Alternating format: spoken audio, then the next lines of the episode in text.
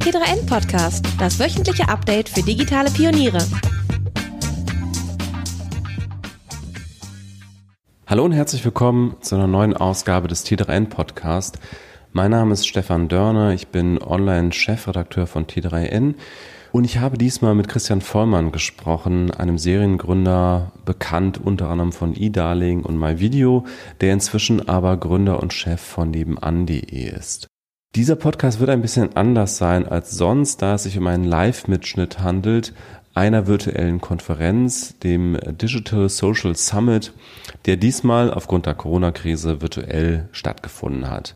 Dann wollte ich noch kurz einen Hinweis in eigener Sache unterbringen. Und zwar ist es so, dass wir zum ersten Mal in der Geschichte von T3N nicht nur ein Heft-Abo haben, sondern auch ein digitales Abo. Und dieses digitale Abo heißt T3N Pro. Alle Infos dazu findet ihr unter t3n.de slash go-pro. Ich wiederhole nochmal t3n.de slash go-pro. Und dort könnt ihr euch informieren, was dieses digitale Abo-Membership-Modell alles enthält. Ähm, da sind T3N-Guides mit, mit dabei im Wert von bis zu 396 Euro. Alle jemals erschienenen T3N-Magazine im digitalen Archiv per App. Es gibt das Magazin gedruckt und digital und es gibt monatlich Ask Me Anything Sessions mit Experten und Expertinnen wie zum Beispiel Aya Jaff und dem SEO-Experten Markus Tandler. Und dort könnt ihr dann Deep Dive-mäßig alle eure Fragen stellen. Also, wenn ihr Interesse habt, euch das mal anzuschauen, dann schaut doch vorbei bei t3n.de und geht auf t3n.de slash go-pro. Jetzt aber viel Spaß mit dem Podcast.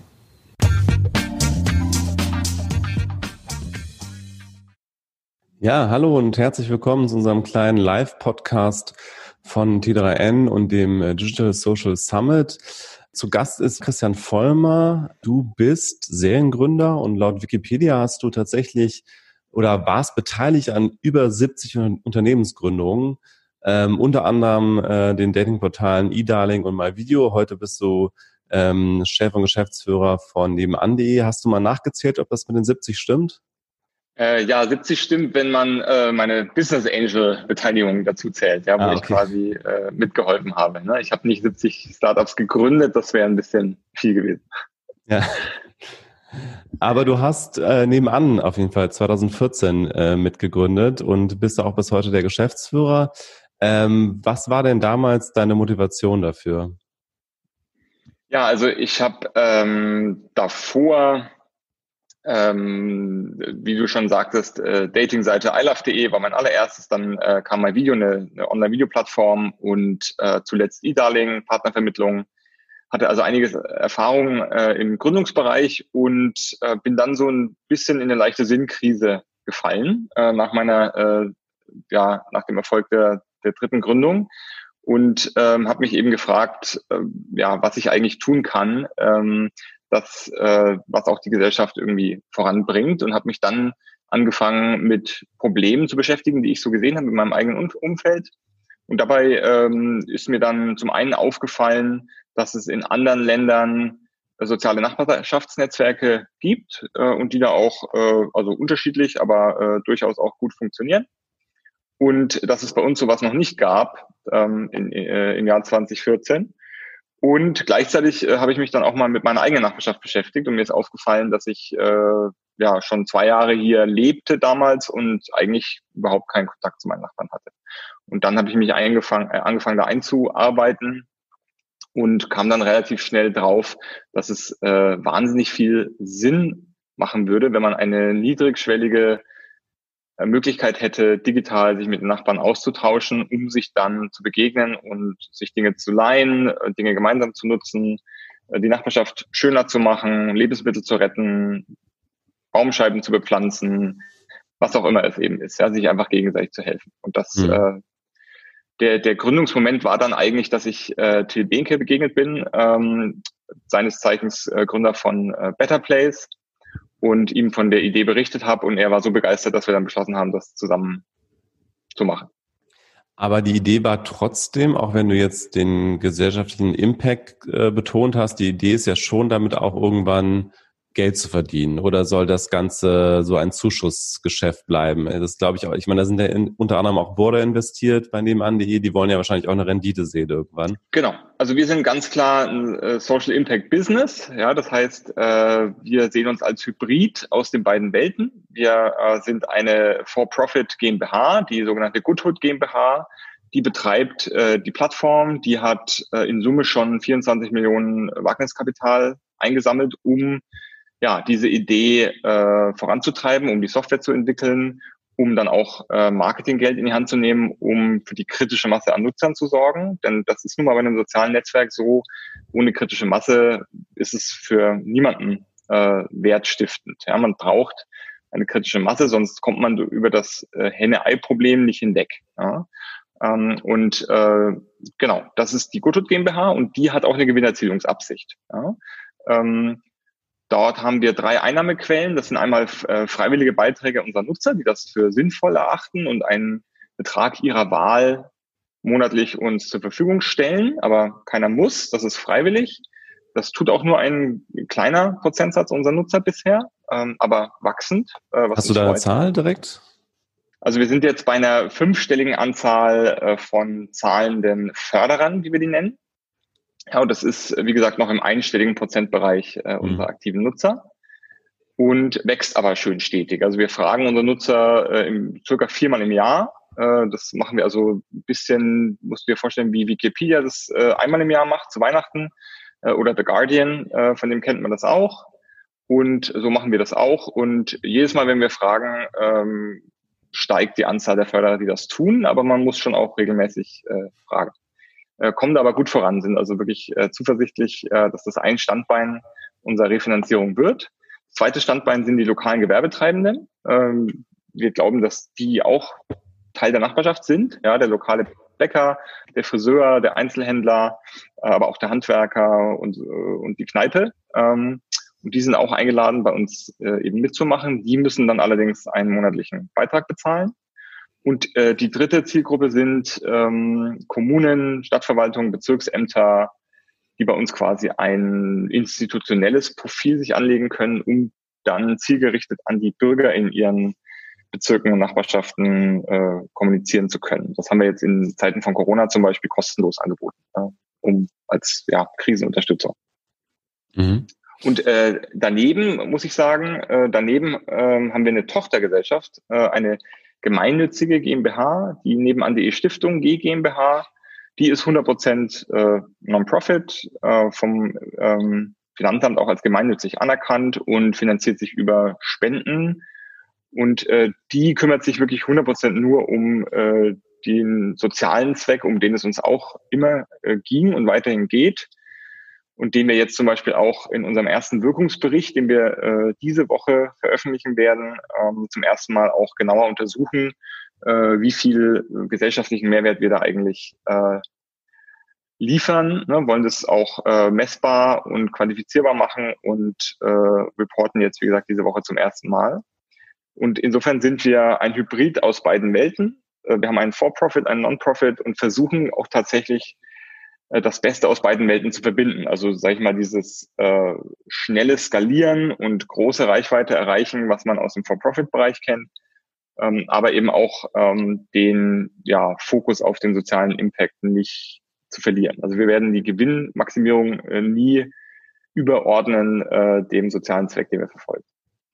Ich hatte ja schon erwähnt, also Burda ist investiert, auch Lakestar, das ist ja schon ein ganz klassischer äh, Venture Capitalist. Ähm, äh, heißt das, die erwarten bei euch dann nicht das, was man normalerweise als äh, VC von einem Startup erwartet, also eine Rendite von 10x, äh, sondern die geben sich damit weniger zufrieden oder, oder wollt ihr das eben unter einen Hut bringen? Genau, also die, ähm, die werden sich mit weniger zufrieden geben müssen. Ja, okay. 10x äh, wird es bei uns nicht. Ähm, aber ähm, und das ist ähm, das ist richtig, dass ein VC könnte nicht nur in Startups wie uns investieren, ja, weil er ist, er jagt auch die äh, 10x äh, Erfolgsgeschichten. Das ist klar. Aber äh, ich bin mir sehr sicher, dass er mit uns eine positive Rendite erwirtschaften wird und dazu sagt auch ein VC nicht nein. Ja, ähm, also insofern ähm, ist das schon in meinen Augen äh, vereinbar miteinander. Mhm. Ihr habt allerdings bisher ähm, vor allen Dingen Verluste geschrieben. Ne? Ich habe jetzt die neueste Zahl, die ich gefunden habe, war von 2008, da war äh, 2018, da waren es 6,1 Millionen Euro Jahresfehlbetrag. Ich weiß jetzt nicht, wie es 2019 aussah, wahrscheinlich auch noch ein hoher Fehlbetrag. Äh, wann plant ihr da in die Gewinnzone zu kommen? Genau, also wir, ähm, du musst das wirklich so betrachten wie bei einem sozialen Netzwerk, äh, auch aus dem angelsächsischen Bereich. Wenn du dir ähm, anguckst, wie, äh, wie lange äh, Google zum Beispiel nicht einen Euro Umsatz gemacht hat oder auch Facebook äh, ja, oder andere Firmen, dann ist das durchaus äh, vergleichbar. Da sind wir dann noch sehr konservativ unterwegs, äh, muss man auch mal sagen.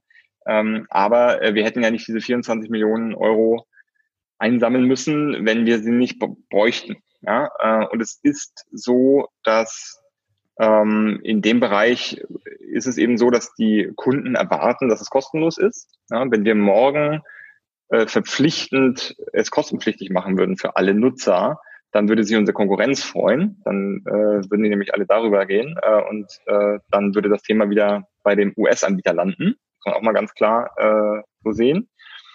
Ja, gleichzeitig ist es so, dass ähm, das Werbemodell, das Facebook betreibt, das ist auch nicht gewünscht. Das äh, wollen auch wir nicht. Ja. Äh, und insofern ist es schon ein bisschen die Quadratur des Kreises, die wir da versuchen. Ähm, aber äh, wir machen, kommen gut voran und planen, dass wir Ende 22 tatsächlich eine schwarze Null äh, schreiben können. Mhm. Äh, genau, du hast die US-Konkurrenz schon selber angesprochen. Das ist ja vor allen Dingen ähm, Nextdoor, äh, in die ja auch Axel Springer investiert haben. Und ich frage mich, wird das so ähnlich sein wie bei Facebook, ähm, wo es dann irgendwann, wo es ja auch mal ein StudiVZ gab und dann irgendwann hat Facebook dieses StudiVZ überrollt? Oder glaubst du, dass bei so regionalen Netzwerken oder lokalen Netzwerken, wie es bei nebenan.de der Fall ist, dass dieser Netzwerkeffekt eben nicht so durchschlägt, weil es sozusagen eher lokale Netzwerkeffekte gibt? Also ist gerade diese Tatsache, dass es ein lokales Netzwerk ist, für die Nachbarschaft sozusagen eure Lebensversicherung gegenüber der großen US-Konkurrenz, zumindest im globalen Maßstab groß? Ich glaube, in Deutschland seid ihr ja Marktführer, aber im globalen Maßstab ist natürlich Nextdoor größer. Ne? Ja, genau. Also äh, man merkt, dass du Wirtschaftsredakteur bist. Stefan, du hast dich sehr gut vorbereitet. Ähm, genau, Axel Springer ist tatsächlich bei äh, Nextdoor aus USA beteiligt. Äh, Nextdoor hatte vor zweieinhalb Jahren mal versucht, äh, Nextdoor.de in den deutschen Markt zu kommen. Das haben wir sehr gut äh, verhindern können. Und da haben wir auch gelernt, also wir waren schon sehr nervös damals, äh, gebe ich auch gerne zu, weil man muss halt sehen, dass, wie gesagt, wir äh, 24 Millionen geraced, Nextdoor hat äh, 450 Millionen US-Dollar geraced, das ist also quasi Faktor 20 äh, circa. Und ähm, da waren wir schon kurzzeitig nervös, aber wir haben dann wirklich sehr stark gesehen, dass dieses Thema ein absolut lokales ist. Ja? Also es gibt keine Net, äh, grenzüberschreitende Netzwerkeffekte. Also es gibt sehr starke Netzwerkeffekte innerhalb der eigenen Nachbarschaft. Äh, und dadurch, dass wir das Konzept der benachbarten Nachbarschaft haben, also ich kann in meine eigene Nachbarschaft kommunizieren und in die unmittelbar angrenzenden. Darüber hinaus geht es bei uns nicht. Es ist also wirklich fokussiert auf das Hyperlokale.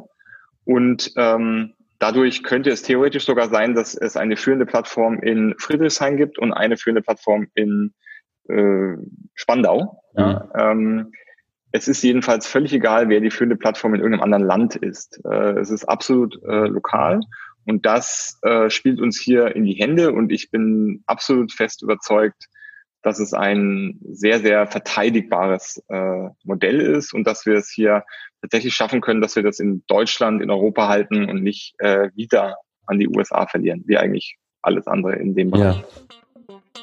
Ja, viele digitale Geschäftsmodelle haben in den vergangenen Wochen einen wahren Boom erlebt und die Clark-App gehört da auch mit dazu. Sie macht möglich, was jahrzehntelang nur offline möglich war, nämlich, dass man seine Versicherungen bequem auch von zu Hause aus managen kann. Mit der Clark-App können sich digitale Pioniere einen Überblick über ihre Versicherungssituation verschaffen, ihre aktuellen Tarife von Clark bewerten lassen und Expertentipps einholen, wie Verträge verbessert werden und wo gespart werden kann. Und das alles kostenlos in einer App. Und für T3N-Hörer gibt es auf clark.de oder in der Clark-App als Danke fürs Anmelden mit dem Code T3N30 einen 30 Euro Amazon-Gutschein. Die Teilnahmebedingungen dafür findet ihr in den Show Notes. Und jetzt geht's weiter. Ja, vielleicht erklären wir noch ganz kurz äh, für, für alle, die jetzt nicht so tief drin sind in der Startup- und Wirtschaftswelt, den Begriff Netzwerkeffekt. Also das heißt eigentlich nur, ähm, dass bei einem Netzwerk ähm, der Nutzen für jeden einzelnen Nutzer umso mehr wächst, je mehr andere Nutzer schon da drin sind. Also Beispiel Facebook, alle meine Freunde sind bei Facebook, also melde ich mich auch bei Facebook an und nicht irgendwo anders. Und ähm, das ist eben bei den globalen Netzwerken ja immer so gewesen, dass dann früher oder später sich meist dann ein großer Anbieter durchgesetzt hat, aber das ist dann wahrscheinlich bei den lokalen Netzwerken eben ein bisschen anders aufgrund der lokalen Struktur. Ähm, sprechen wir mal über die Corona-Krise. Ich meine, wir sind ja jetzt beide hier auch im Homeoffice aus bekannten Gründen. Ähm, wie hat sich die Corona-Krise auf nebenan.de ausgewirkt? Habt ihr mehr Nutzeranmeldungen, mehr Nutzeraktivität? Hat sich das Nutzerverhalten verändert? Ja, genau. Also in äh, vor allem in den ersten zwei Wochen äh, haben wir einen riesen Ansturm gesehen, sowohl was äh, erhöhte Aktivität unserer Bestandsnutzer anging, die sich also fast dreimal so häufig eingeloggt haben und äh, sogar dreimal so viel äh, gepostet haben und aktiv waren, als auch in Neuanmeldungen. Also wir hatten äh, Faktor fünfmal so viele Neuanmeldungen pro Tag im Vergleich zu äh, vor Corona. Ähm, das hat dazu geführt, dass ja, also wir wirklich das Team erstmal in den Hyperdrive schalten musste, obwohl wir parallel natürlich ins Homeoffice migriert sind, was bei uns jetzt dadurch, dass wir ein digitales Angebot haben, äh, kein, kein Laden, keine Produktion, ähm, jetzt äh, vergleichsweise einfach war für uns. Das Team musste in den absoluten äh, Hyperdrive schalten, allein schon um die Server am Laufen zu halten, äh, die Support-Anfragen äh, zu bewältigen, die natürlich dann auch dementsprechend alle angestiegen sind. Und ähm, da bin ich wahnsinnig stolz aufs Team, dass äh, die das wirklich äh, geschafft haben, äh, viele Überstunden und, und, und äh, extra Motivation eingelegt. Äh, es war wahnsinnig schön zu sehen, dass die Plattform wirklich genau das gemacht hat, wofür sie immer gedacht und gemacht war, nämlich äh, Nachbarschaftshilfe zu vermitteln. Ja, das heißt, wir haben sehr, sehr viel ähm, Koordination auf der Plattform gesehen äh, zwischen äh, den Nachbarn. Und uns ist dann relativ schnell aufgefallen, dass wir noch deutlich mehr Angebot an, also Hilfsangebot haben, wo Leute sagen, ich bin nicht Teil der Risikogruppe, ich kann gerne einkaufen für euch oder Gassi gehen mit dem Hund oder ähm, sonstige Sachen, wenn ihr Teil der Risikogruppe seid und es nicht mehr machen könnt. Und ähm, haben dann gemerkt, dass, dass die Nachfrage nach, nach diesen Hilfsangeboten äh, eben hauptsächlich aufgrund des Alters meistens äh, doch eher offline unterwegs mhm. ist und online nicht erreicht wird. Und haben dann also als erste Maßnahme eben sehr schnell unsere Nutzer aufgerufen, ihre Hilfsangebote auch auszudrucken oder auf einen Zettel zu schreiben und in die Treppenhäuser zu hängen, ähm, was viele Nutzer gemacht haben.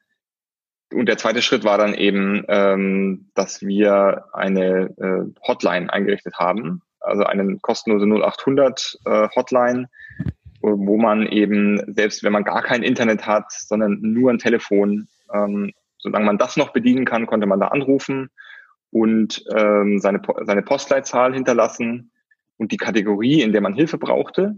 Und wir haben das dann nur in die Nachbarschaften dieser Postleitzahl vermittelt und man hat quasi den Rückruf eines hilfsbereiten Nachbarn bekommen. Und dieses Angebot in der Form muss man sagen, konnte nur auf nebenan.de stattfinden, weil nur bei nebenan.de gab es diese äh, ja, geschützten Räume, wo adressverifizierte Nachbarn ähm, nur in ganz äh, bestimmten Umkreisen diese Angebote sehen konnten. Aber wenn, wenn man sowas offen ins Internet stellt, dann wissen wir alle, dass es natürlich auch äh, Menschen gibt, die damit dann äh, böse Sachen äh, anstellen, weil das sind ja hilfsbedürftige Menschen, die sich da melden. Und bei uns hat es äh, bisher sehr gut funktioniert, dass wir da Nachbarschaftshilfe zwischen ja, offline und online vermitteln konnten. Hat das jetzt äh, Nachfrage und Angebot ein bisschen ausgeglichen? Ich vermute trotzdem, dass es mehr äh, Nachbarn gibt, die Hilfe angeboten haben, als welche, die das in Anspruch genommen haben, oder? Das, das ist so. Ne? Das äh, hat auch damit zu tun, ähm, dass es einfach eine psychologische Barriere gibt, nach Hilfe zu fragen. Es ist einfach so, dass man generell eher ungern zugibt, dass man Hilfe braucht. Das, das ist, eine, ist schon eine gewisse Hürde, über, über die man darüber muss. Wir haben aber gesehen zum Beispiel, dass äh, circa ein Drittel der Anfragen äh, für Angehörige aufgegeben worden sind. Also mhm. von Angehörigen, ähm, die jetzt in einer anderen Stadt lebten und sich nicht selber kümmern konnten und deswegen gesagt haben, ich möchte gerne für meine Mutter in ihrer Nachbarschaft Nachbarschaftshilfe anfragen. Und das war eben auch möglich über diese Hotline. Mhm. Ich bin ja selber auch Berliner. Ich wohne im Prenzlauer Berg und äh, ich habe wie alle Berlinerinnen und Berliner vom regierenden Bürgermeister Michael Müller diesen Rundbrief bekommen und da war auch tatsächlich nebenan.de erwähnt und äh, wurde geradezu aufgefordert, sich da anzumelden. Wusstet ihr vorher davon, dass der regierende Bürgermeister das, das allen Berlinern schreibt? Ja, wir, wir wussten davon, dass wir da mit drin sind. Ähm, das war eben unsere, unsere Corona-Nachbarschaftsseite, die es auch heute noch gibt, nebenan.de slash Corona, wo man eben auch über ein Webformular Hilfe anfordern kann, wo man, wenn man angemeldet ist äh, und verifiziert ist, dann eben sieht, welche Hilfegesuche gibt es in meiner Nachbarschaft und äh, eben Hilfe anbieten kann. Dort lief das eben genau das zusammen. Und da waren wir äh, im Austausch mit dem Berliner Senat äh, und Frau Chibli und ähm, wir haben auch äh, generell, das, das war auch noch eine, eine zweite Sache, die mir aufgefallen ist, dass ich habe das in meinem Leben so wirklich noch nie erlebt. Äh, also mein Telefon hat im 10-Minuten-Takt geklingelt. Und äh, Gott und die Welt hat Unterstützung angeboten. Und äh, wir konnten wirklich ähm, ja auch sehr, sehr viele Angebote annehmen, um zum Beispiel diese Hotline zu kommunizieren, weil die muss ja erstmal bekannt werden. Also es bringt so eine Hotline, wenn sie in dem Moment, wo er sie braucht, äh, wo sie gebraucht wird, nicht bekannt ist. Ja, das heißt, da haben wir ganz viel Hilfsangebot bekommen. Also es war wahnsinnig äh, toll zu sehen, wie viel Solidarität in so einer Krise mobilisiert wird. Und ähm, ja, dann, äh, nachdem wir diese Hotline geschalten hatten ähm, und die funktioniert hat, was in einer Rekordzeit von sieben Tagen das Team zusammengeschustert hat, ähm, ne, normalerweise bräuchten wir für sowas mit inklusive äh, Qualitätssicherungsprozessen und so weiter wahrscheinlich sechs Wochen. Ähm, äh, funktionierte plötzlich innerhalb von sechs Tagen ähm, und hat wirklich funktioniert. Das war ganz toll zu sehen. Und dann haben wir ähm, einen Tag, glaube ich, durchgeschnauft und dann gemerkt, dass ähm, unsere die zweite Zielgruppe, die wir haben, nämlich die lokalen Gewerbetreibenden, dass die eigentlich jetzt richtig hart betroffen sind, ja, von Lockdown und ähm, egal, ob es jetzt die Gastronomen waren oder die Einzelhändler, äh, die Friseure etc.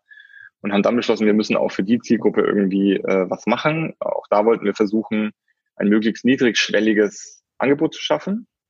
Ähm, haben dann gesehen, dass andere in der Zwischenzeit schon äh, Gutscheinplattformen gebaut hatten, ähm, haben das auch begrüßt. Was uns aber an denen immer so ein bisschen gestört hat, war, dass gerade das Lieblingsgeschäft, das ich jetzt gerade in dem Moment unterstützen wollte, wusste davon noch nichts, hatte sich da noch nicht registriert und deswegen konnte ich es nicht unterstützen. Wir haben gesagt, wir möchten es genau andersrum bauen. Wir möchten, dass äh, quasi jeder Bürger in diesem Land jedes seiner Lieblingsgeschäfte unterstützen kann und dann nebenan, ähm, und zwar vor allem auch die, die nicht so online äh, affin sind und nicht so mhm. digital affin sind.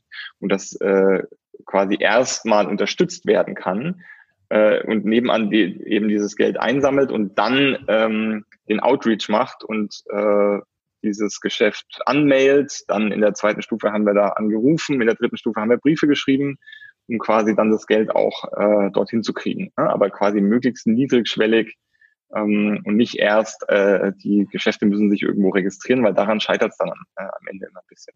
Genau, dann das haben wir geschafft. Dann haben wir noch eine Verdopplungsaktion daraus gemacht ähm, mhm. unter kaufnebenan.de haben wir dann äh, Visa und Postbank äh, und Deutsche Bank dazu bekommen, da nochmal eine halbe Million äh, oben drauf zu packen für die lokalen Gewerbetreibenden. Und so haben wir es jetzt geschafft, knapp 1,3 Millionen Euro äh, in Richtung lokaler Gewerbetreibender zu vermitteln. Wobei wir also, immer noch am Recherchieren mhm. sind. Also die, die letzten haben wir immer noch nicht dazu bekommen, uns ihre IBAN mitzuteilen, dass wir ihnen das Geld ausbezahlen können.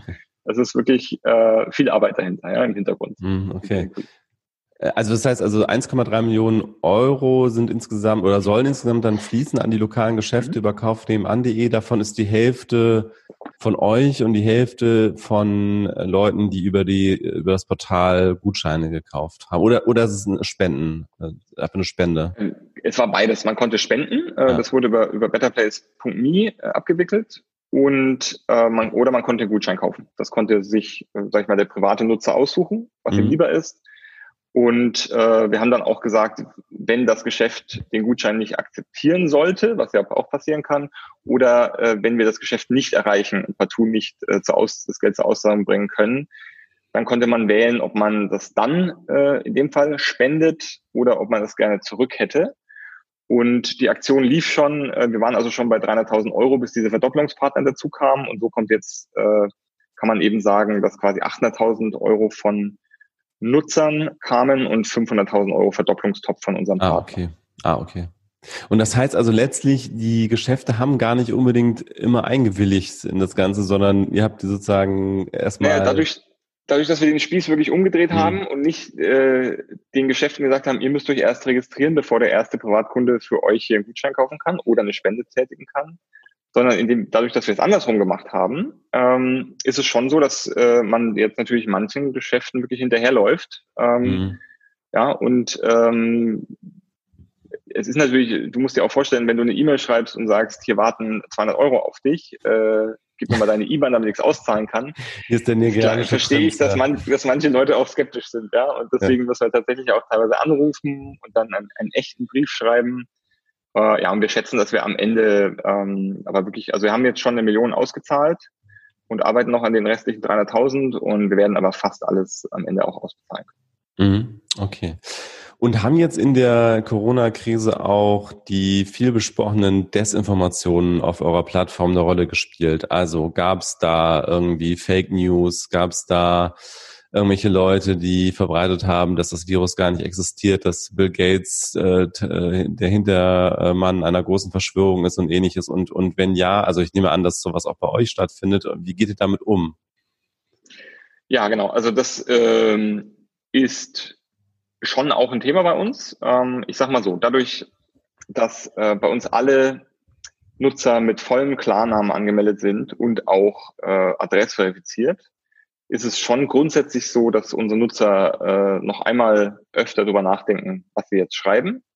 Äh, es ist ja auch durchaus so, dass ähm, ich ähm, mir bewusst bin, dass das von Leuten gelesen wird, denen ich theoretisch morgen auch auf der Straße begegnen kann. Also es sind eben Leute, die wirklich eigentlich alle maximal 500 Meter äh, entfernt von mir wohnen. Die meisten davon sogar noch näher an mir dran. Und äh, insofern ist es bei uns so, dazu kommt noch, glaube ich, dass äh, bei uns ja schon so ist, dass sich ähm, die Leute anmelden mit der Motivation, dass sie sich, ähm, ja, dass sie etwas weniger Anonymität in ihrer Nachbarschaft ganz gut finden, dass sie ein bisschen mehr Gemeinschaft und äh, mehr Solidarität auch gut fänden und eigentlich so ein bisschen Nachbarschaftshilfe auch vermissen. Und das ist die Motivation, mit der die meisten Leute sich bei uns anmelden. Und dadurch haben wir grundsätzlich ein viel geringeres Problem jetzt mit Hate Speech, Trolling, Fake News und den ganzen äh, Themen, die es online so gibt. Ja? Ich sage immer sogar, dass wir, dass es ja de facto so ist, dass wir, äh, also woher kommt dieses Problem? Es kommt ja daher, dass wir vom Bildschirm enthemmter sind, ähm, als wenn wir jemanden wirklich gegenüberstehen und ihm ins, ins Gesicht gucken, wenn wir mit ihm reden und mit ihm diskutieren. Äh, und diese Tatsache, ähm, die führt online zu sehr viel Problemen, vor allem wenn es dann noch in Kombination mit, mit Anonymität ist, ja, oder Teile Anonymität. Und ähm, wir haben neben Anti-E macht sich äh, diese Tatsache, dass man online vom Bildschirm enthemmter ist, eigentlich zunutze, um die Schwelle zu senken, den ersten Schritt auf die Nachbarn zuzutun. Also beim Nachbarn beim Nachbarn, den, bei dem ich noch nie geklingelt habe, obwohl ich schon drei Jahre hier wohne, jetzt zu klingeln und zu sagen, hast du eine Bohrmaschine, das ist immer irgendwie, ach, das ist halt awkward. Ja, das ist irgendwie doof. Und deswegen äh, machen es auch nur noch sehr wenig Leute. Leider, muss man mhm. sagen. Und äh, bei uns, bei nebenan die online reinzurufen, äh, wer hat eine Bohrmaschine, die ich mir leihen könnte, äh, das ist wesentlich risikoloser und die Hürde ist viel geringer, weil ähm, ich bin zu Hause in meinen vier Wänden, ich muss niemand ins Auge gucken und ich muss auch keine Angst vor Zurückweisung haben, weil bei nebenan.de sagt dann niemand nein, sondern es melden sich eben nur die drei Leute, die eine Bohrmaschine haben und sagen, klar, komm vorbei. Hm. Und dann geht's in den One-to-One-Messages weiter und dann bin ich verabredet und dann ist das Klingeln auch nicht mehr so, bin ich nicht mehr so nervös, wenn ich klingeln muss. Ähm, ja, und insofern nutzen wir eigentlich sogar die Tatsache, dass es, dass wir online äh, etwas enthemmter sind, äh, zum Positiven. Ja, und das ist eigentlich der Clou äh, an nebenan.de. Jetzt ist so, dass wir natürlich äh, unterhalten sich ja Menschen miteinander. Das heißt, ganz konfliktfrei und problemfrei geht es bei uns auch nicht zu. Äh, auch wir hatten natürlich äh, mal die eine oder andere Fake News und Verschwörungstheorie ähm, und äh, sind da ehrlich gesagt relativ konsequent und löschen das. Ja, weil wir sagen, ähm, wir haben hier Hausrecht, wir haben ein Etikett, wir haben zum Beispiel für uns definiert, dass wir, wir sind alle keine Corona-Experten, das heißt, wir haben gesagt, äh, Corona ähm, äh, Posts bei uns, es geht entweder darum, mein, wie kann ich meinen Nachbarn helfen oder es äh, sind offizielle Informationen vom RKI oder von der WHO oder sowas. Ähm, aber für Verschwörungstheorien ist kein Platz und ähm, das äh, setzen wir relativ konsequent um. Aber habt ihr da nicht viel mit Protesten auch zu tun von diesen Leuten? Das sind ja auch, ich weiß gar nicht, wie viel das jetzt sind, aber es ist wahrscheinlich schon eine Minderheit, aber auch eine sehr laute Minderheit. Und kommen da nicht viele böse E-Mails und dann vielleicht immer wieder Versuche, sich mit anderen Accounts anzumelden. Ähm, ja, also, oder ist das so, dass das geräuschlos wegmoderiert wird? Also ähm, sich mit anderen Accounts anzumelden ist bei uns ziemlich schwer, Stefan, äh, weil da steht eine echte Adressverifikation davor. Ah, okay, ähm, mit Postkarte. Ja, und genau, zum, also zum Beispiel äh, oder lieber Stefan, Lieber Christian, ich muss euch bitten, so langsam zum Ende zu kommen, weil wir in die Sessions wieder hineinspringen wollen. Ähm, deswegen bindet das Ganze mal zusammen und verabschiedet euch, damit wir gleich in die Sessions gehen können.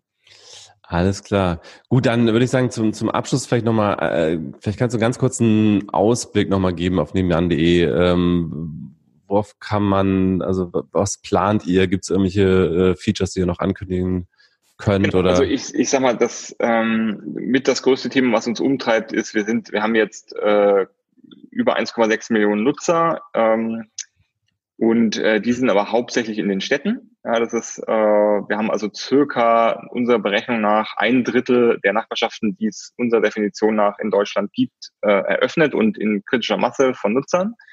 Das heißt aber, da fehlen auch noch zwei Drittel. Ja, und diese zwei Drittel sind eben hauptsächlich in kleineren äh, Städten und im ländlichen Bereich.